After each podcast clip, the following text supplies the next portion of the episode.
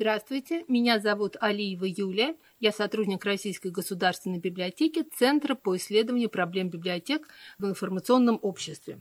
Сегодня я прочитаю вам рассказ аристократка Михаила Зощенко, известного сценариста, драматурга и писателя, творчество которого пришлось на 20-е и 30-е годы.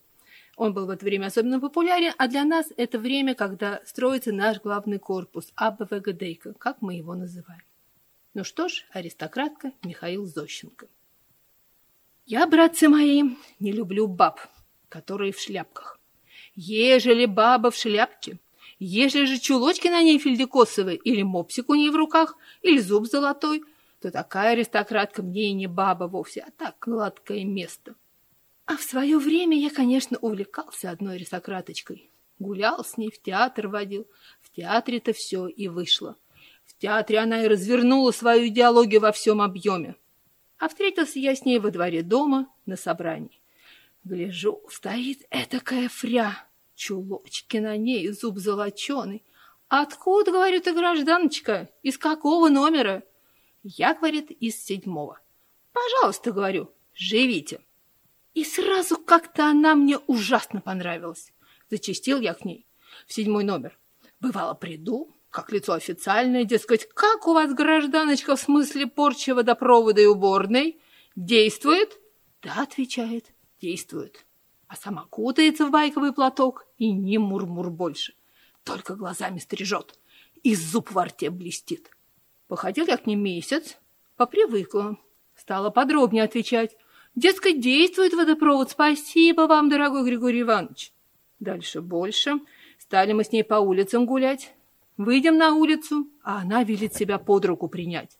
Приму ее под руку и волочусь, что щука. И чего сказать не знаю, и перед народом совестно. Но она мне раз-то и говорит. Что вы, говорит, меня все по улицам-то водите? Аж голова закрутилась. Вы бы, говорит, как кавалер и у власти, сводили бы меня, например, в театр. Можно, говорю. И как раз на другой день прислала ком ячейка билеты в оперу. Один билет я получил, а другой мне Васька Слесарь пожертвовал. На билет я не посмотрел, а они разные. Который мой там внизу сидеть, а Васькин аж на самой галерейке. Пошли, сели в театр, она на мой билет, а я на Васькин. Сижу на верхотуре, ни хрена не вижу, а если нагнуться через барьер, то ее вижу, хотя и плохо. Поскучала я, поскучала, не сошел, гляжу, антракт. А она в антракте ходит. «Здравствуйте», — говорю. Здравствуйте. Интересно, говорю, действует ли тут водопровод? Не знаю, говорит, и сама в буфет прет. Я за ней. Ходит она по буфету, на стойку смотрит, а на стойке блюдо, на блюде пирожные. А я этаким гусем, а таким буржуем нерезанным вьюсь вокруг нее и предлагаю. Ежели, говорю, вам охота скушать одно пирожное, то не стесняйтесь, я заплачу. Мерси, говорит. И вдруг подходит развратной походкой к блюду, и цоп с кремом и жрет. А денег у меня кот наплакал. Самое большее, что на три пирожных.